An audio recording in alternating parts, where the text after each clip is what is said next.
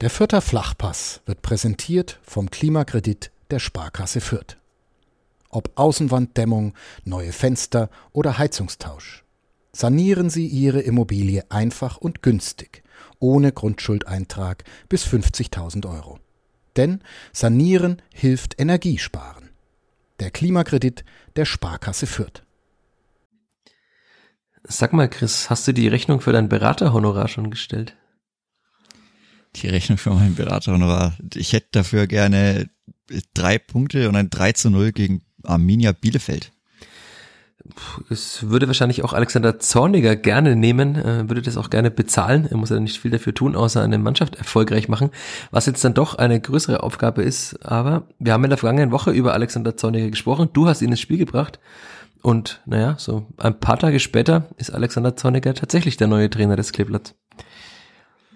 Ja, dann muss die Hörerinnen und Hörer des Vierter Flachpass haben es zuerst gewusst. Ja. Wer denn da so sehr interessant wäre für diese vakante Stelle. Rashida Susi hat wahrscheinlich auch hier reingehört, auch wenn das niemand glauben mag, aber ich bin mir ganz sicher, der, der Flachpass wirkt. Wir haben ja auch Brani Meragota in den Sturm geredet. Jetzt haben wir Alexander Zorniger an die Seitenlinie geredet. Ja, was wir sonst noch alles besprochen haben, worüber wir noch sprechen müssen. Es ist so einiges. Alexander Zorniger war ja im Stadion am Sonntag in Heidenheim. Er hat eine, naja, nicht ganz so gute erste Halbzeit gesehen. Eine, naja, bessere zweite Halbzeit und ja, er hat wahrscheinlich trotzdem viele Baustellen gesehen. Das klang jetzt auch am heutigen Montag, an dem wir aufnehmen, so, als er über den Sonntag gesprochen hat. Aber über all das sprechen wir beide, wie immer und wie alle das gewohnt seid, nach dem Jingle und nach der Werbung. Der vierte Flachpass wird präsentiert von der Sparkassen-App. Die macht dein Smartphone zur Sparkassenfiliale. Denn so einfach gehen heute Bankgeschäfte. Kostenlose App herunterladen, Zugangsdaten bei der Sparkasse Fürth beantragen und dann loslegen. Wann und wo du willst. Übrigens, die Sparkassen-App ist Testsieger bei Stiftung Warentest. Und zwar in allen Kategorien.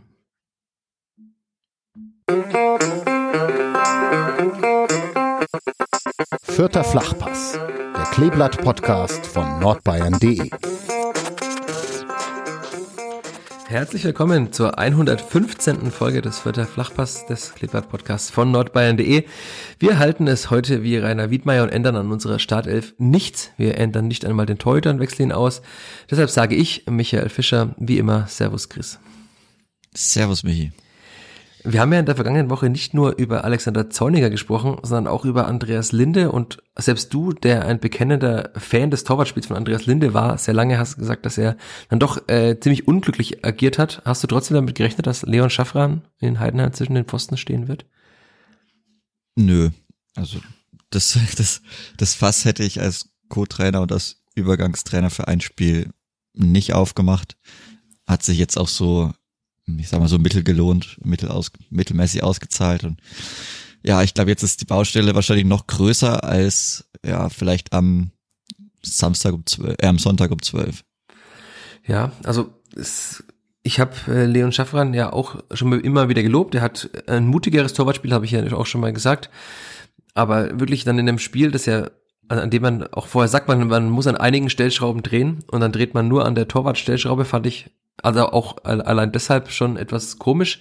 Rainer Wiedmeier hat danach auch betont auf Nachfrage, dass er das durchaus auch getan hat, weil Leon Schaffran beim 2 zu 1 gegen Paderborn zwischen dem Pfosten stand, um auch einen psychologischen Effekt oder auf diesen psychologischen Effekt zu setzen.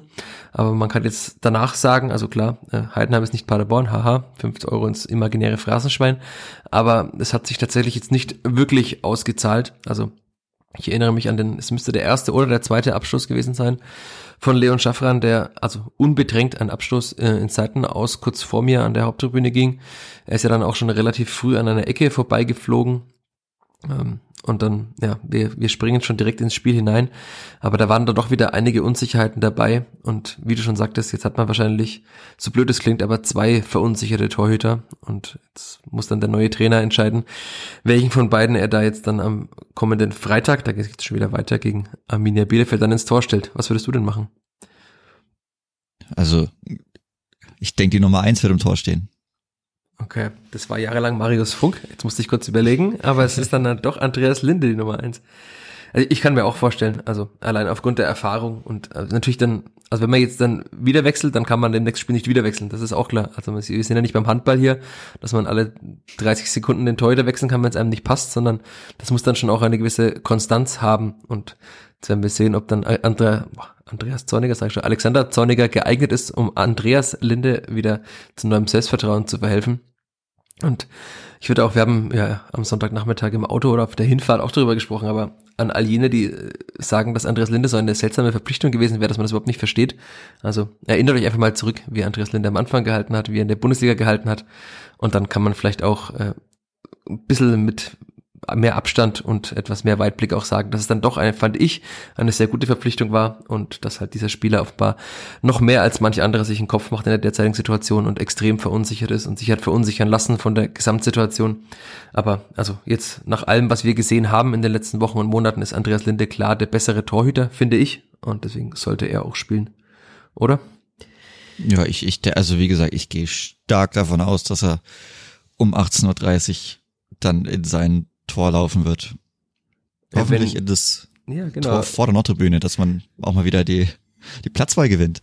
Ja, das war zuletzt anders und war irgendwie seltsam, ne? Das fühlt sich komisch ja, an. Ja, es ist richtig komisch. Es ist einfach komplett verkehrt, wenn dann gerade nach, ich also noch komischer ist halt nach der Pause so, wenn alles wieder losgeht und dann kommt aber irgendwie nicht der Gästetorwart. Das ist, ja, keine Ahnung, es fühlt sich irgendwie verkehrt an.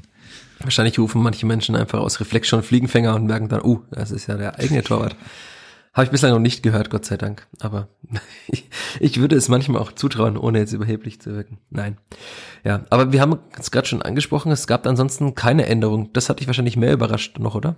Also mich hat das überrascht, auch wenn ich so aufgestellt habe, weil ich mir dachte, okay, allzu viel wird er nicht ändern, dass man genau mit der gleichen Startelf spielt, hat mich dann schon überrascht ja, es war ja irgendwo die Frage, ob oder wie Usama Haddadi zurück in die Stadtelf kommt. Er kam dann gar nicht zurück. Also da, auch, auch war dann das Wie auch, hat er sich dann auch gegessen gehabt. Aber ja, also ich habe jetzt eigentlich nicht so viele Änderungen sogar dann einfach erwartet. Ich habe jetzt auch nicht erwartet, dass das irgendwie ein Hurra-Spiel wird, wie so manche andere Person das vielleicht gedacht hätte vor dem Spiel, dass man da irgendwie anders auftritt keine Ahnung. Also ich hatte jetzt nicht das Gefühl, dass nur weil der Cheftrainer weg war und dann der Co-Trainer oder beide Co-Trainer übernommen haben, dass sich da erstmal so viel ähm, ändert gegen Heidenheim. Ich habe da schon eher den Blick auch auf Bielefeld geworfen, weil gut, dann kommt dann der große oder der neue Cheftrainer. Und ja, also man kann es so probieren. Es hat ja nicht, es hat gar nicht funktioniert, muss man auch einfach mal so sagen. Die Wechsel in der Pause haben dann ja auch eine eigene Sprache gesprochen und auch so die Umstellung, die man danach umge, äh, vorgenommen hat. Ja. Ja, das, also ich habe mir die ganze Zeit immer gedacht, wann kommt mal was? Natürlich, dann kam relativ früh das 0-1, das war dann schon so ein erster Rückschlag. Dann gab es ja eigentlich auch an Chancen eigentlich nur ein Distanzschuss von Julian Green, der jetzt aber auch äh, nicht wirklich gefährlich war, den Kevin Müller ja ziemlich sicher fangen konnte. Da gab es nochmal einen Schuss von Ragnar Ache, wo er aber dabei im Abseits stand. Das war, also ich fand, das war die beste Aktion von Raschel in dem Spiel, wo er den, einen guten so Steckpass in die Tiefe gespielt hat. Aber ansonsten kam mir in dieser ersten Halbzeit mal wieder überhaupt nichts. Stattdessen haben wir dann, wie gesagt, ein Standardgegentor schon bekommen und hat kurz darauf dann und nach einem immer noch, finde ich, sehr seltsamen Patzer, auch nach mehr, mehrmaligem Anschauen von Leon Schaffner das 0-2 kassiert und ich habe dann immer Spielbericht auch schon geschrieben, dass das Spiel da für mich, fand ich, eigentlich entschieden war, weil ich tatsächlich, also mir hat der Glaube gefehlt, wie die Mannschaft, die da so aufgetreten ist. Du hast ja sogar mit dem Magdeburg-Spiel verglichen. Ich fand es nicht ganz so schlimm, aber also die das so aufgetreten ist, noch in irgendeiner Form zurückkommen kann. Und das hat offenbar dann auch in der ja, Halbzeitpause Rainer Wiedmeier so gesehen. Ja, danach wurde es besser, aber also das überzeugt mich immer noch nicht, weil ich es nicht verstehen kann, wie die Mannschaft überhaupt, ja klar, okay, irgendwie, irgendwer, alle sind verunsichert, alle haben ein bisschen Angst, aber das kann ja dann auch irgendwo nicht, also das würde dann auch schnell zur Ausrede irgendwie, also das kann ich ja jede Woche dann anbringen. So, das würde ja dann nie besser werden, also das, das kann ich nicht vorschieben irgendwo, auch wenn es vielleicht so ist, keine Ahnung, kann so sein, aber mh, hm, Rainer Wiedmeier hatte die Spieler ja schon unter der Woche bei der Ehre gepackt, also das ist schon das, das Größte, was er eigentlich machen kann. Und dafür war dann die Reaktion in der ersten Halbzeit, gut, die war dann meiner Meinung nach sehr traurig. Also auch dafür, dass man eben auf den letzten Tabellenplatz abgerutscht ist, schon vorm Spiel. Wenn das dann meine Trotzreaktion ist oder wenn das dann das ist, was ich danach zeige, wie es mir vielleicht gegen den Strich geht, wenn ich dann auf dem letzten Platz abrutsche. Naja, also das war schon, gar nicht gut in der ersten Halbzeit. Also das ist auch einfach zu wenig und das haben dann die Spieler, glaube ich, auch gemerkt, hoffentlich. Man hat es dann in der zweiten Halbzeit bisschen gemerkt, aber ja.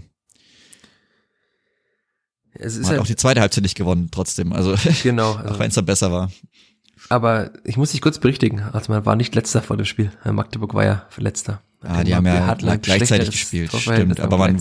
Man ist zumindest auf dem, äh, auf dem direkten Abstiegsplatz abgerutscht. So. Und man war dann ja auch relativ schnell letzter, weil Magdeburg relativ schnell geführt hat. Auch wenn es die Spieler in der ersten Das haben Halbzeit wahrscheinlich gewusst, nicht ja. mitbekommen haben. aber Aber es, wahrscheinlich nicht erwartet gegen, gegen Hamburg, Ja. dass da Magdeburg groß aufspielt, aber naja.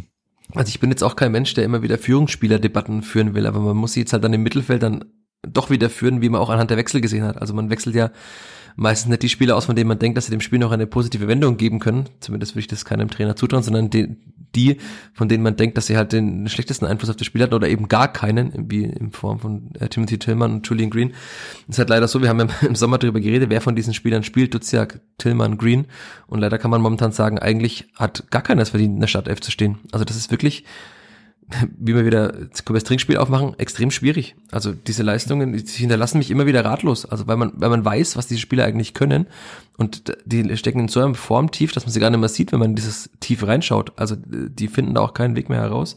Julian Green hatte ja so eine leicht aufsteigende Tendenz, hat jetzt mal eine Vorlage, hat ein Tor gemacht, aber ja trotzdem ist er noch weit weg von dem, was er eigentlich kann. Und bei Tillmann finde ich noch ein bisschen ratloser. Also Green macht ab und zu mal noch was Gutes, hat mal einen Scorer, aber Tillmann, da ist einfach keinerlei Einfluss auf das Spiel, also weder defensiv noch offensiv. Und deshalb fand ich es auch vollkommen richtig, die beiden auszuwechseln. Ich war dann aber trotzdem überrascht, dass auf einmal dann da genau vor mir so eine Dreierkette stand. Also, weil wir haben ja oft über Dreierketten gesprochen und dass sie in der Bundesliga gut funktioniert haben, aber also zumindest wenn ich beim Training war und auch im Trainingslager, wurde das nie trainiert. Und dafür fand ich, hat es dann doch ziemlich gut geklappt. Also man hat jetzt auch nicht so viel mehr zugelassen defensiv. Rainer Wiedmeier hat gesagt, das ist eigentlich klar, wenn man mit einer Dreierkette und zwei trotzdem Außenverteidigern spielt, von denen einer auch ein klarer Verteidiger ist mit Simon Asta, dass, also dass es dann einigermaßen stabil hinten und dicht ist. Ich fand es trotzdem okay und ich bin jetzt gespannt, ob dieses Mittel, ob die Dreierkette auch weiterhin ein Mittel der Wahl ist, weil ich finde, man hat dadurch zumindest, es sah viel besser aus. Jetzt würde Rashid Asusi einwenden, man hätte auch mit Sicherheit noch länger gesehen, wie gut es aussehen könnte, wenn der Schiedsrichter nicht äh, in gewissermaßen gegen das Clippert entschieden hätte. Aber ich fand es trotzdem von den Ansätzen her gut und vielleicht ist es ja auch für Alexander Zorniger ein Mittel der Wahl, wobei der ja eher eigentlich für klare Viererketten steht. Ja, und auch gerne mit den zentralen Mittelfeldspielern spielst, so wie man es ja auch in der ersten Halbzeit gemacht hat. Also, das war ja schon etwas, ja, rautesk, was da auf dem Platz stand. Rautesk, aber ohne klaren. Zehner. Ja, aber, ja, aber es war schon, also die Aufteilung war schon meistens so irgendwo in der Art und Weise, wie man das vielleicht von früher kannte. Und gerade da ist es noch trauriger, wenn dann halt eben Tillman und äh, Green ihre Leistung einfach nicht bringen. Gerade Green, wenn er wirklich auf seiner eigentlich besten Position, so die beste Leistung hat er im Ausstiegstag gebracht und da hat er immer den rechten Achter gebracht, also gegeben und das ist dann, ja, nochmal irgendwie bisschen blöder, aber keine Ahnung, vielleicht wird er ja wachgeküsst. Ja, es, es würde sich, glaube ich, jeder Mensch in Fürth wünschen, dass Julian Green einfach diese Form wieder hat von vor, ja, zwei Jahren. Ist jetzt schon relativ Ja. lange in so, im sogenannten Formtief. Ja, es ist auch irgendwo nicht schön, aber ich meine, das gibt ja noch ganz andere, äh, ja, länger währende äh, Streaks. ich weiß es nicht. Äh, Wenn man da jetzt zum Beispiel an Dixon Abiyama denkt, wenn der das letzte Mal getroffen hat, naja. 23. der, Mai 2021, kann ich ja, dir sagen. Der, Tag des der wird jetzt, der wird jetzt sein großes Bielefeld-Trauma überwinden und dann am, am Freitag zwei Tore schießen. Da hat ja auch extra heute 20 Minuten länger auf dem Feld geblieben. Ganz allein. Hat noch ein paar Sachen trainiert, bisschen das Ballgefühl trainiert, bisschen Ball an und Mitnahmen trainiert. Das will man dann sehen. Am Freitagabend. An der sogenannten Mauer des, was ist das dann? Mauer des Aufschwungs. Aufschwungs, die Mauer des Wall of Aufschwung. Die Wall of Aufschwung am, was, jetzt bin ich ja nicht so schlecht im, im Englischen. Muss ich mal Alexander Zorniger fragen, der ja auch am Montag jetzt hier sehr viel auf Englisch gesprochen hat, was Aufschwung auf Englisch heißt. Aber ja, also Stefan Kleine Heißmann war ja mit Dixon Abiyama nach dem Training noch sehr lange an dieser Mauer und hat offenbar einige taktische, äh, technische äh, Feinheiten trainiert. Und Abiyama alleine dann auch noch. Also das hat mich auch noch. Er hat ihn angeleitet, sagen wir es mal so. Ja. Ja. und danach aber ja auch noch immer noch allein. Also das habe ich auch noch gar nicht so gesehen. Also dass jemand dann ganz alleine noch sich so selber beschäftigt hat, so lange. Der hat Bock. Ich weiß es nicht. Also ist ja klar, irgendwann er wird auch mal wieder ein Tor schießen. Vielleicht hilft's, hoffentlich hilft's. Das wäre auch, also ich glaube, das wird sich ebenso jeder in Fürth. Weil es wäre einfach, ich meine, die Geschichte kennt jeder und es wäre halt einfach super cool, wenn man zusammen mit ihm so die coole Geschichte vom Aufstiegsjahr wieder wieder erleben könnte. Ich glaube, jeder würde sich so freuen, auch weil er sich immer so schön freut oder gefreut hat, als es noch besser lief. Und ja, die, die Hoffnung stirbt zuletzt. Boah, das kostet aber auch. Das kostet viel jetzt. Aber jetzt bist du schon weggekommen vom, vom Spiel direkt wieder auf diesen Montag. Ja. Der, der hat dich offenbar so sehr beeindruckt, dieser Tag, da können wir gleich noch drüber sprechen. Aber wir müssen, wie wir an dieser Stelle immer sagen, das Spiel noch in irgendeiner Form zumachen und einen Schlussstrich ziehen. Ich denke, das geht ja relativ schnell. Also es Damian Michalski hat seinen nächsten Scorer-Punkt gesammelt, indem er den mhm. Einwurf, den äh, Einwurf von Usama Haddadi, den Ragnar Ache verlängert hat, nochmal verlängert hat, auf den Fuß von Branimir Gotha, der sein sechstes, sechstes Saisontor, ne? Sein sechstes Tor gemacht hat. Ja. Und jetzt damit auf Angriff auf die Spitze der Tabellen, äh, der Torjägerliste geht. Ja, und dann, zwei Minuten später, Freistoß und ein sehr wütender Rashida Susi auf der Tribüne, was machen wir jetzt mit diesem Elfmeter? Rashida Susi war auch jetzt am Montag noch außer sich, wenn wir jetzt dann gleich überleiten. Und er hat gesagt, der Schiedsrichter hat der Spielfang den Wind aus den Segeln genommen. Klar, also wenn es 2 zu 1 steht, kann in diesem Spiel immer was passieren. Und das hätte, wenn dann das 2-2 irgendwann fällt, ja, das hätte, wenn und aber, sagt der Rashida Susi danach auch, es ist Makulatur, man hat verloren. Aber trotzdem war es dann doch ein fragwürdiger Elfmeter, oder? Ja, das auf jeden Fall. Also ich es ist ja immer so schwierig, weil in jedem Sommer die Regeln geändert werden mittlerweile. Das ist ja wirklich brutal, was da angepasst und verändert und weiterentwickelt und wieder zurückentwickelt wird. Also man, es ist sich eigentlich keiner mehr sicher. Auch die Leute bei Sky haben, also da weiß auch keiner wirklich, was da aktuell Phase ist. Und jetzt sage ich, dass die, dass Colinas Erben auf Twitter auch nichts mehr machen, da weiß man ja gar nicht mehr, was Phase ist, aber gut, was die hätten es dann schon wieder irgendwo hingebogen, dass man den schon irgendwo vielleicht im letzten Halbsatz des hundertsten Paragraphen geben könnte. Aber also ich, ich denke, es ist irgendwo so, man sollte ihn nicht geben. Ich denke, das ist ein Elfmeter, der neun von zehn Fällen nicht gegeben werden sollte. Es gibt vielleicht irgendwo eine Mini-Argumentation und er wird wahrscheinlich auch in sieben bis acht von zehn Fällen gar nicht gepfiffen und dann halt ein bis zweimal von zehn wird er gepfiffen und halt einmal bleibt er dann noch nach der Video-Review bestehen. Das war halt am Sonntag der Fall. Wobei es auch sehr schnell ging. Also, wobei es, beziehungsweise anders, es ging erst gar nicht schnell. Man hat ja relativ lang noch weiter gespielt, bis, bis so dann Richtung, Richtung der Eckfahne. Dann wurde auf einmal gepfiffen und das hat auch keiner so richtig mitbekommen, weil auch, keine Ahnung, gefühlt haben die Heimfans auch nicht gejubelt oder so. Also, aber ich, ich sag mal, im, im Eck des Auswärtsblocks hat es relativ lang gedauert, bis man aber verstanden hat, was abging. Und ich konnte dann auch nur so spekulieren, ja, der muss ja jetzt einen Handelfmeter gepfiffen haben. Aber ja, hat ja dann auch relativ lang gedauert, irgendwie, bis dann Klarheit herrschte und alle den Strafraum verlassen haben. Aber ja, also normalerweise pfeift man den nicht, weil der Ball kommt an die Hüfte, von da natürlich an die Hand, die irgendwo vom Körper weggestreckt ist, weil er sich halt leider auch dreht. Das sagen ja auch alle Trainer immer, so, hüpft doch einfach hoch beim Freistoß, weil dann passieren solche Schwungbewegungen gar nicht, dass der Arm irgendwo wegbleibt. Also das hat man ja auch sehr oft. Das ist, sowas kann man ja relativ leicht vermeiden, aber selbst wenn, also es war ja keine klare, bewusste, es war kein klarer, bewusster Block des Balls, weil der Ball ist ganz woanders hingegangen und er streckt ja seinen Arm nicht ab, um den Ball dahin zu, also um den da zu blocken, nachdem er abgefälscht wird vom eigenen Körper. Also eigentlich, eigentlich halt Quatsch. Normalerweise wird er zurückgenommen und naja, in dieser Saison wird er halt äh, leider nicht zurückgenommen.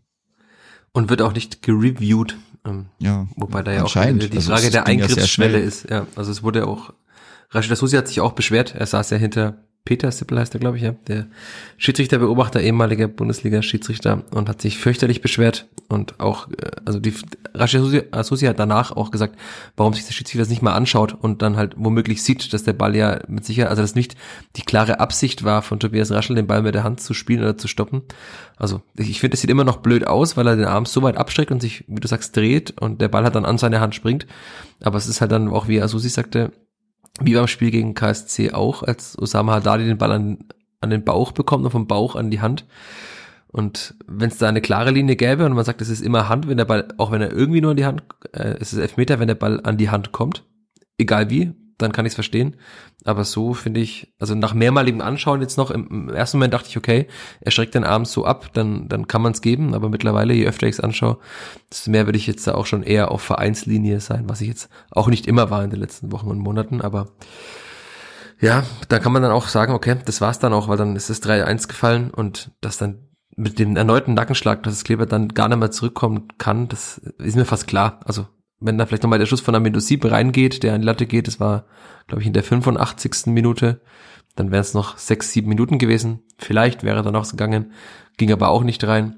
Und so war es dann eben das einzig Schöne noch in der zweiten Hälfte, dass Marco Mayhöfer wieder sein Debüt gegeben hat nach seinem Knöchelbruch. Waren dann jetzt doch fast, naja, sechseinhalb, sechs, dreiviertel Monate, aber trotzdem noch erstaunlich schnell. Also wir haben ja an dieser Stelle auch schon mal drüber gesprochen, ob wir in diesem Jahr noch mal sehen werden. Und ja, äh, wir haben die Frage jetzt beantwortet. Ich denke mal, wir werden auch noch öfter in diesem Jahr sehen, in den verbleibenden vier Spielen. Sehr wahrscheinlich schon. Also ich denke, das wird jetzt recht bald gesteigert werden. Natürlich auch immer abhängig vom Spielverlauf, ob man ihn bringen kann oder auch vielleicht so gegen eine Mannschaft wie Rostock hätte ich ihn jetzt vielleicht auch nicht eingewechselt unbedingt bei dem Spiel. Aber ansonsten, ja. Also sieht schon sehr, sehr gut aus bei ihm wieder. Vielleicht muss er auch spielen, weil wir haben heute Simon Asta nicht gesehen stimmt, beim Training. Stimmt, stimmt, stimmt. Und Simon Asta ist gestern an mir vorbeigehumpelt mit einem dick eingebundenen Fuß zur Dopingkontrolle. Da hat er auch große Lust drauf, glaube ich, nach dem Spiel. Sah zumindest so aus. Aber wird sich zeigen, ob er die Woche jetzt noch trainiert. Die PK ist ja auch schon am Donnerstag, dann werden wir das sehen. Aber natürlich für Marco Mayer wäre das ja auch die maximale Belastung, jetzt dann am Freitag dann in der Startelf spielen zu müssen, weil er mit Sicherheit, also gehe ich davon aus, nicht, wobei er ist fit, aber ob es für wirklich 90 Minuten reicht auf hohem, mit hohem Tempo, hoher Intensität, müssen wir sehen. Also vielleicht ist Asta ja so fit, dass er dann später kommen kann. Aber das ist alles noch die sogenannte Zukunftsmusik, von der im Journalismus die Rede ist. Und das werden wir sehen. Und ich würde sagen, dann springen wir eine Heimfahrt nach Heidenheim und eine Nacht schlafen später. Montag, 10.38 Uhr kam Alexander Zorniger raus. Wir waren dabei. Du warst auch dabei. Wie war dein Eindruck vom Training am Montag? Ja, also ich meine, ist ja, ist ja logisch. Also ein Tag direkt nach dem Spiel ist relativ wenig passiert. Die wurden dann auch natürlich in zwei Gruppen aufgeteilt. Also die Spieler, die etwas mehr Belastung hatten, die Spieler, die etwas weniger Belastung hatten. Interessanterweise waren Timothy Tillman und Julian Green in unterschiedlichen Gruppen. Naja, fand ich zumindest sehr, sehr interessant, weil ja beide eigentlich genau gleich lang gespielt haben. Aber ja, es gab so für die Leute mit weniger Belastung, also die jetzt weniger als diese Halbzeit gespielt haben und die eben nicht gespielt haben oder gar nicht mitgefahren sind, für die gab es dann schon eine erste, ja, ähm, eine erste, eine erste zornige Einheit. Einheit. Ja, aber die war ja, also es war ja noch nicht, noch nichts Extremes. Es war halt so eine Kleinfeldübung, der man sehr, also ja, sehr fix anlaufen sollte und kurze Passwege hatte und ja, wie immer viel Druck, viel Druck erzeugen sollte. Und das sah schon, aber trotzdem alles, also ich denke, die Richtung, in die es geht, gerade in äh, puncto Intensität, die konnte man schon ganz leicht erahnen.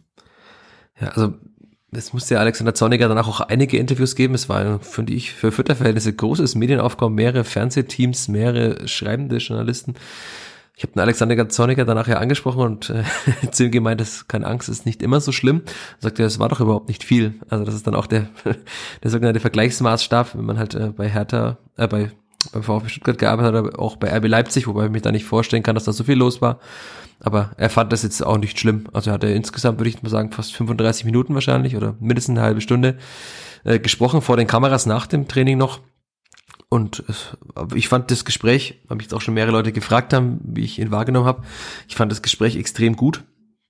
Ich fand, er war sehr klar in seiner Sprache, sehr klar von dem, was er vermittelt hat. Ich fand, er war auch gesund selbstbewusst, aber nicht übertrieben selbstbewusst. Also er hat schon auch gesagt, also klar, wenn jemand halt äh, gewisse Erfolge vorzuweisen hat, dann kehrt er die natürlich nach, nach außen, das ist mir bewusst, aber es war also insgesamt das ganze Gespräch, natürlich auch um seine Familie, um, um einiges anderes, das werde ich in den nächsten Tagen noch in einigen Texten verarbeiten, aber ich finde so vom ersten Eindruck, der zählt ja oftmals, fand ich das sehr gut. Es war auch, fand ich, an, also ganz anders als unter Marc Schneider, natürlich bei weitem nicht in, in, einer solchen Offenheit und Herzlichkeit, aber ich fand ihn trotzdem freundlich, aber bestimmt. Also das ist halt eben ein anderer Typ Mensch. Ich fand es auch immer noch schön, dass er immer noch, auch wenn er schon so lange im Ausland war, jetzt immer noch so sehr schwäbelt und äh, sich reibfriemelt in die zweite Bundesliga, hat er gesagt. Aber ich kann mir vorstellen, dass es was Gutes werden kann. Ähm, ich bin nur gespannt, äh, welche Spieler dann äh, seine Idee umsetzen sollen auf dem Platz, weil ich jetzt zum Beispiel Timothy Tillman und Julian Green in der derzeitigen Form nicht äh, zutraue, dauerhaft mit vollem Karacho anzulaufen vorne. Also da würden wahrscheinlich andere Namen, wie jetzt der vorhin von dir genannte Dixon Abiyama, wahrscheinlich eher aufgrund ihrer Physis und ihrer Stelligkeit dann doch, also eine größere Rolle spielen. Ich würde jetzt nicht ausschließen, dass Dixon Abiyama am Freitag um 18.30 Uhr in der Startelf steht. Also mit der Motivation, die auch Abendrennen noch hingelegt hat, äh, kann ich es mir auch sehr gut vorstellen, dass er spielt. Aber dann, ja gut, ist wieder die Frage, wie man aufstellt. Also ich könnte mir schon vorstellen, dass er eine Raute spielen lässt, im Endeffekt. Ja. Also ich meine, äh, gut, Timothy Tillman hat jetzt in der zweiten Bundesliga im Aufstiegsjahr unter Stefan Leitl eine weniger große Rolle gespielt und dann in der ersten, äh, der ersten Bundesliga ging es dann ja auch um andere Dinge, gerade als er dann so im Tannenbaum diese linke 6-8 Verschnitt gegeben hat. Also die Intensität kriegt, kriegt er schon auch auf den Platz, wenn er sich gerade dann auch fühlt und wenn man das ihm gut zureden kann. Und Julian Green hat das ja auch in der, also im Aufstiegsjahr oder so hat man ja auch einen schon intensiven Fußball gespielt. Also aber das hat er jetzt keinen Sebastian Ernst mehr, der da 25 Kilometer ja, gefühlt läuft. Das stimmt, der, der, der fehlt irgendwo ein bisschen. Der fehlt allgemein, weil der irgendwie dann immer überall war und auch so ein wunderbares Verbindungsstück gegeben hat. Aber ja, also wenn man so durchgeht, ist dann die Frage, okay, wer wird dann gedroppt für Dixon Abiyama? Wird's Ache sein? Geht Regota wieder auf die 10? Ich hoffe es nicht, aber er spielt ja eh immer so eine ganz, ganz schwimmende Rolle da vorne. Also er ist eigentlich überall zu finden. Also, puh, ich wüsste so nicht, wie man aufstellt, gerade wie man es dann ganz hinten macht. Es ist wirklich, also es ist, es ist interessant, weil wenig Leute fehlen, man viele Optionen hat und gerade auch dann noch äh, in der Abwehr, also bleibt Haddadi jetzt draußen oder kommt er wieder als LIV? Äh, weil er halt einfach seinen linken Fuß hat. Also ja, das ist schon höchst interessant. Höchst interessant wird es am Freitag zu beobachten sein, ja. Aber also ich fand auch einige, jetzt nochmal so Blick hinter die Kulissen, einige Dinge, die Alexander Zorniger erzählte, dann doch äh, spannend. Ähm, er hat angeblich zwei kleine Kinder, das eine wird drei, das andere bald fünf.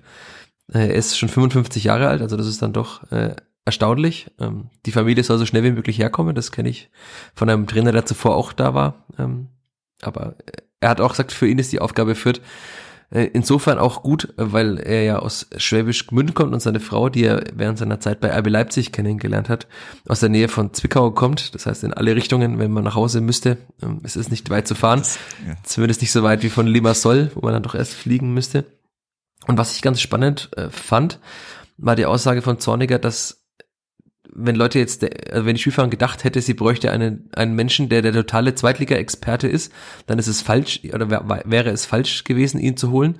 Wenn man aber einen Trainer will, der eine klare Idee hat und der auch mit diese, diese klare Idee oder ausbilden will, diese klare Idee und diese, mit dieser klaren Idee relativ schnell Erfolg haben will, dann glaubt er, dass er genau der Richtige ist. Also das ja. ist dieses angesprochene Selbstbewusstsein und das ist ja das, was Rashid Asusi vorher, als er das Profil des neuen Trainers entworfen hat, ja auch ganz klar gesagt hat, dass es kein äh, Feuerwehrmann sein soll. Ich mag dieses Wort nicht, aber es, es passt halt leider. Ähm, der jetzt nur diese, diese Zweitligasaison in irgendeiner Form rettet, sondern ich kann mir schon vorstellen, auch wenn man im Winter dann nochmal einige Anpassungen vornimmt, vielleicht ein, zwei Spieler holt, die in diese Idee noch besser reinpassen, dass man dann auch relativ schnell Erfolg haben kann. Also weil man war jetzt auch in den meisten Spielen nicht, nicht so weit weg vom Erfolg. Also man hat jetzt zweimal mit zwei Toren Unterschied verloren, aber ansonsten die, die Niederlagen waren immer mit einem Torunterschied, oder? Ah, dreimal. Meistens, mit Pokalspiel dreimal. Also Lautern 3-1, Heidenheim 3-1, 2-0 Oh, das Derby Nürnberg war auch noch 2-0. Hui, da waren es schon vier. Aber ja, also trotzdem war man oftmals nicht weit weg. Und ich glaube, dass man, wenn man da kleinere Dinge adaptiert und mal doch wieder Erfolgserlebnisse kommen, also wir alle wissen, was in dieser Mannschaft steckt und die Mannschaft ist, auch wenn es immer noch Leute behaupten, nicht so schlecht wie der Tabellenplatz ist. Also das, das ist ja auf jeden Fall nicht, auch wenn doch einige Sachen fehlen, was wir in den letzten Wochen ja immer wieder angesprochen haben. Aber ich würde tatsächlich so weit zu gehen, also wenn Alexander Zorniger mit dieser Idee, dieser Ansprache und seiner Erfahrung es nicht hinkriegt, diese Mannschaft zum Erfolg zu führen, dann wüsste ich nicht mehr viele Trainer, die das schaffen. Oder bin ich da jetzt zu optimistisch? Nee, also auf dem Trainermarkt das, was verfügbar war, oder selbst auch das vielleicht, was nicht verfügbar war, ist eher schon ein gewichtiges Pfund. Also das ist schon krass, dass man so jemanden bekommen hat, denke ich. Aber es war ja dann im Endeffekt auch das, was wir ja auch besprochen hatten, dass man jetzt, dass der Zeitpunkt auch völlig verkehrt wäre für jemanden, der jetzt einfach nur auf Biegen und Brechen die letzten Punkte zusammensammelt. Das muss man, zu jemanden muss man im Oktober nicht wirklich holen. Dafür hat man einfach noch viel zu viel Zeit. Dafür hat man in naher Zukunft dann eine sehr lange Pause, in der man sehr viel adaptieren kann, in der man Sachen einstudieren kann, in der man halt eben noch, ja, ich denke, drei Spieler holen kann. Und also, wenn das wirklich funktioniert, dann werden wieder sowieso, gut, ist ja logisch, wenn es Erfolg gibt, kommen mehr Leute in Rundhof, aber dann kommen auch noch mehr Leute in Rundhof, weil man einfach richtig krassen Fußball zeigen kann. Und, und der geht ja auch weiter, und der geht ja auch weiter und über das hinaus, dass man einen Gegner äh, anläuft. Also das Kleber wird jetzt ja keine Mannschaft werden, die nur auf Umschaltfußball setzt und äh, so tut, als würde sie äh, jetzt nur noch kontern. Also Alexander Zorniger hat zwar gesagt, dass äh, man nicht schlauer ist als der Fußball, so ungefähr. Müsste ich immer Notizen nochmal kurz durchschauen. Aber das ist halt äh, sehr viele Tore, er sagt, glaube ich, zwei Drittel der Tore fallen nach einer Balleroberung im, im gegnerischen Drittel. Und also er will halt hochstören, klar, der, der Sinn des Hochstörens ist ja nicht nur den Ball irgendwo zu gewinnen, sondern möglichst schnell auch nach vorne zu spielen. Er sagt, er will mehr Vertikalität ins äh, Spiel bekommen, das heißt auch, dass er schnell, will, dass es noch schneller wird. Ich habe ihn gefragt, ob das noch schneller ist, dann sagt er, er weiß nicht, ob es noch schneller wird, aber auf jeden Fall sehr schnell. Also er wollte natürlich auch nichts Falsches sagen und gegenüber seinen Vorgängern, aber also man kann sich darauf schon einstellen, dass ich glaube wirklich einiges anders werden wird am Freitag. Und trotzdem ist es Clipper, der nicht darauf ausgelegt, nur einen solchen Fußball zu spielen, sondern auch Bielefeld wird wahrscheinlich trotzdem dem Clipper den Ball überlassen und dass diese Mannschaft, wenn sie das wenn sie Selbstvertrauen hat und richtig eingestellt ist und die Räume richtig besetzt sind, dass sie die Fußball spielen kann, dann ist natürlich, also die Mischung aus einer Mannschaft, die konsequent und aggressiv anläuft, die Bälle früh erobert und dann vertikal schnell nach vorne spielt, die aber auch einen guten Fußball spielen kann, ist für Zweitliga-Verhältnisse auch mit diesem Kader, wenn es funktioniert, auf jeden Fall keine Mannschaft, die zwischen 16 und 18 stehen muss. Nee, also ich, ich bin sowieso, äh, ja, also was jetzt Freitag kommt, da muss man erstmal schauen. Also hier, man wird schon Veränderungen sehen in der Intensität und vielleicht auch das mal wild, also was heißt wild? Also das sieht dann vielleicht wild aus, aber dass dann auch mit schnellen, langen Schritten mal angelaufen wird, dass der Spieler direkt gestellt ist und dann erstmal nichts mehr sieht, außer ein, ein weiß-grünes Trikot vor sich. Und ja, also ich meine, das, das wird schon dauern. Also ich, gut, man weiß, man weiß es halt nie, so vorherzusagen ist eh mal kacke so, aber äh, also spätestens nach der Winterpause wird man große Veränderungen sehen, da bin ich 100% überzeugt davon wie, wiefern die Fruchten, ja, mal schauen, aber man kennt's ja, also man hatte ja schon so ein, eine, eine, naja, fast ähnliche Situation, als Stefan Deitl kam, hat er ja auch nicht sofort die Raute ausgepackt. Das war ja was, was sich über Monate und dann Jahre und mit einer Mannschaft auch ähm, gebildet hat. Er hat ja auch erstmal geschaut, okay, jetzt müssen wir mal weniger Gegentore kassieren und dann muss halt mal eins oder zwei müssen einfach reichen, dass du dann gewinnst. Aber äh, also das das aggressive Anlaufen wird man phasenweise garantiert am Freitag schon sehen. Das kann man ja auch relativ leicht, also ich habe ihn auch gefragt, wie schnell das geht, so seine Idee zu implementieren, aber das ist ja etwas, was man den Spielern relativ leicht mitgeben kann. Also die haben ja alle eine gewisse fußballerische Ausbildung, egal wo sie die hatten, aber die sind ja damit vertraut, äh, mit verschiedenen Techniken des Anlaufens, mit verschiedenen Arten, sich zu verhalten im sogenannten gegen den Ball, wie man in der Fußballsprache sagt. Und das ist ja für die nichts völlig Neues. Und äh, fit müssen sie eigentlich auch sein, zumindest äh, sind sie Profifußball und hatten eine ganze Vorbereitung.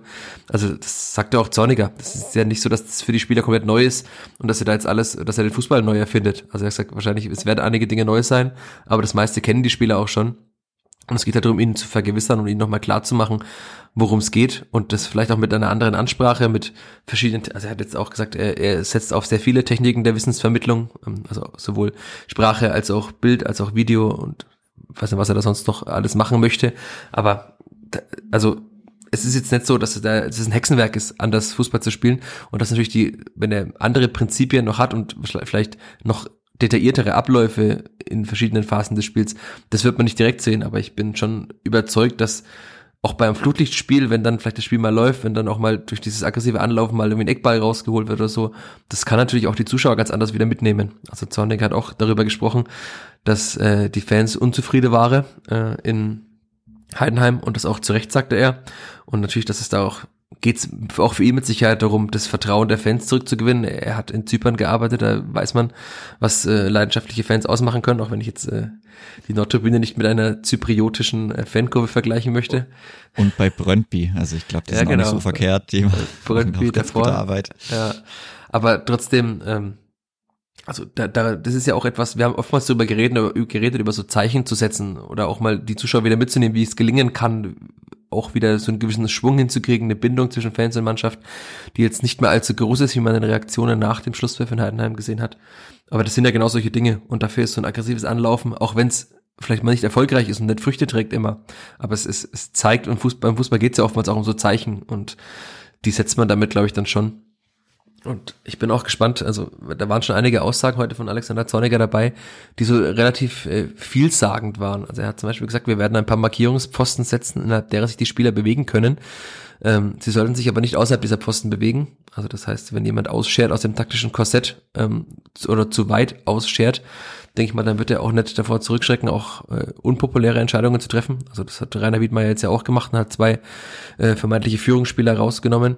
Und er hat später auch nochmal gesagt, äh, wenn äh, den Spielern irgendwie so ungefähr klar ist, worum es geht und was sie machen sollen, kann es auch sein, dass er dem einen oder anderen bald empfiehlt, äh, lieber Leichtathletik zu machen oder Tennis zu spielen. also ich, ich, also die, diese Art von Alexander Zorniger ist schon eine ganz andere, würde ich mal sagen, als Marc Schneider. Also von dem hat man solche Worte eher nicht gehört. Und ich kann mir halt auch vorstellen, dass er da ganz klar durchgreift. Also da ist jetzt, glaube ich, kein Platz mehr sicher. Also natürlich wird Branimir Gotha spielen, wird die Abwehr spielen, aber ansonsten, da kann wirklich, das, das macht es ja so spannend, also diese Woche jetzt und auch der Blick auf den Freitag, weil wirklich, finde ich, sehr vieles passieren kann, weil die Karten, wie man sagt, neu gemischt sind und da, also die nächsten vier Wochen werden auf jeden Fall, finde ich, nochmal sehr spannende, nicht nur, weil es äh, gegen die Top ah, 1 und 2, glaube ich, der Tabelle geht, ja, 1 und 2 den HSV und Darmstadt und auch noch gegen den Abstiegskonkurrenten Braunschweig vor, also nach diesem Spiel gegen Bielefeld jetzt, es wird nochmal wirklich, sind dann nur noch drei Wochen, aber vier Spiele in drei Wochen. Ich glaube, da kann sich jeder, der den Vierter Fußball verfolgt, auf sehr viel Intensität und auch sehr viel Veränderung freuen. Und wir tun das auch, oder? Ja, auf jeden Fall. Ich, es wäre auch schön, einfach mal über, über mehr Siege reden zu können oder noch wieder mehr über das Spiel und über die gute Stimmung, über eine richtig geile Stimmung, dass so wieder laut ist, dass alle mitmachen. Ob, gut, es wird man vielleicht bis in Februar warten müssen, aber das ist eine andere Geschichte. Aber ja, das, das fehlt ja einfach. Das fehlt ja über so eine lange Zeit. Das kann man, wenn man sich das mal vor Augen hält, das ist brutal. Also gefühlt war die letzte richtig mega gut halt gegen, gegen Kiel war schon auch nicht schlecht, da waren aber wenig Leute da, aber so das letzte richtig geile Heimspiel. Wann war denn das? Gefühlt Stuttgart. Februar 2020. Ja, richtig. Also, ah, ja, das war wirklich das der letzte komplett überzeugende Tag. Also Paderborn war ja der einzige Heimsieg seitdem mit Zuschauern im Stadion, okay. Ja, aber das, aber das war, ja auch ein, ein ganz anderer, destruktiverer Ansatz. Er hat zum Erfolg geführt, deshalb war er okay in dem Moment. Aber es war jetzt auch kein Ansatz, der geeignet war, um äh, große Euphorie bei den jetzt nicht wirklich euphorisierten äh, Clipboard-Fans zu säen. Und auch deshalb äh, glaube ich, dass Alexander Zorniger das eher schafft, allein schon durch seine Art und äh, die Herangehensweise gegen den Ball aber auch durch, wie gesagt, klare Ansprache, dass, dass niemand mehr jetzt sicher hat. Ich kann mir nicht vorstellen, dass es durchgehen lässt, dass Spieler über mehrere Spiele hinweg einfach überhaupt keine Leistung bringen. Ja, ich bin so minimal hyped ein bisschen. Ich, das hört man wahrscheinlich raus, aber ich, also ich finde immer noch, ich finde es, wie du vorhin schon sagtest, krass, dass so ein Trainer nach Fürth kommt. Ich finde, das spricht immer noch für das Standing der Spielvereinigung, dass er halt auch, er hat auch jetzt am, am Montag heute darüber gesprochen, dass er sehr viele Glückwünsche aus der Branche bekommen hat und ihm sehr viele Menschen, auch ehemalige Spieler der Spielvereinigung, sagte, unter anderem Benedikt Rücker und Sebastian Heidinger ähm, und Andi Hofmann, ich muss kurz überlegen, aber ja, äh, der sogenannte Staubsauger, Sechser Andreas Hofmann, der einfach alle Bälle weggesaugt hat, ähm, dass die ihm alle gratuliert hätten, dass es so ein guter Schritt sei, nach Fürth zu gehen und auch der perfekte Schritt, sagte er, um in Deutschland wieder einzusteigen. Also ich glaube, er hat großen Bock auf diese Aufgabe ähm, und jetzt wird man sehen, wohin dieser Bock führt. Ich würde ihm trotzdem erstmal wegen Zeit geben, weil es kann halt auch sein, dass das wirklich jetzt am Freitagabend völlig in die Hose geht. Ähm, Glaube ich nicht. Ähm, dafür ist Bielefeld auch zu verunsichert, falls mal ein Tor fallen sollte. Aber ähm, es kann halt, es ist halt im Bereich des Möglichen und auch Alexander Zorniger ist kein Zauberer. Also der kann jetzt nicht zaubern und ähm, das Clipper gewinnt jetzt vier Spiele mit 3 zu 0. Das wird nicht der Fall sein. Ist eher unwahrscheinlich. gerade wenn der HSV kommt, die sind ja auswärts schon eher stark, wenn sie nicht gerade nach 20 Minuten eine rote Karte kassieren. Ja, also ich meine, wir hatten das ja auch schon oft angesprochen, dass das Restprogramm dann schon, ja, irgendwo dann eher undankbar ist. In Braunschweig, boah, das ist brutal. Gerade also mit deren Fans und deren Heimstärke, die die jetzt entwickelt haben, auch mit der Formstärke, die sie jetzt äh, immer, immer wieder auch einfach beweisen oder dieses wieder untermalen, dass es bei denen jetzt einfach läuft und dann in Darmstadt.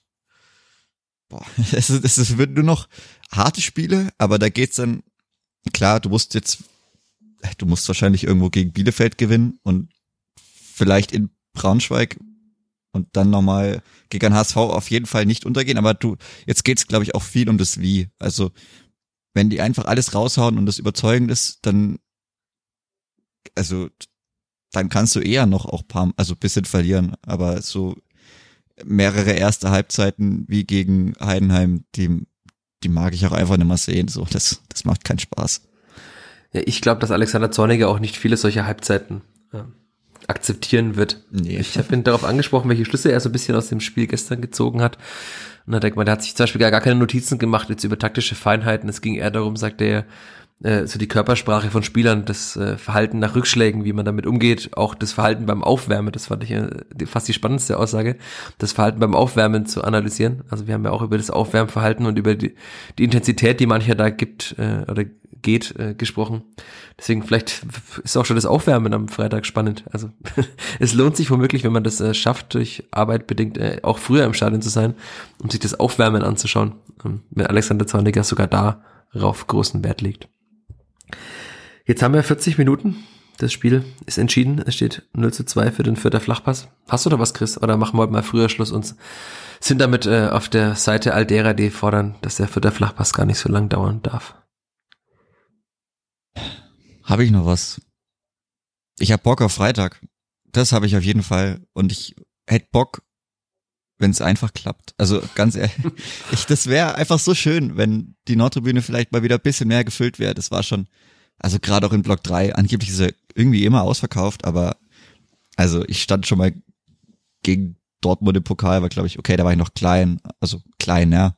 Da, da war es da war's noch äh, gefühlt drückend voll, aber dafür, dass er immer ausverkauft sein soll, ist es wirklich nichts. Also einfach mal wieder richtig einfach ein Fest feiern. Auch wenn sich das immer blöd anhört, aber ich hätte Bock so Flutlichtspiel, Bielefeld, die bringen schon auch paar mit. Jetzt vielleicht nicht so die Größe Freitagabend, ist auch irgendwie blöd, aber für die dann, für die lange Anreise, aber dass einfach viele Leute auf die Nordtribüne kommen, viele mitmachen von Anfang an, dass vielleicht die ersten zwei Lieder Bock machen, dass vielleicht das früh eine erste Großchance gibt. Ob die reingeht, ist mir relativ wurscht, aber dass einfach brennt, dass jeder Bock hat und dass man diese neue Chance oder dieses, diesen neuen Spirit, der irgendwo mit reinkommt, dass man den direkt aufgreifen kann und dass der alle irgendwo erfasst. Das würde ich mir wünschen. Das ist doch ein schönes Schlusswort für diesen Podcast.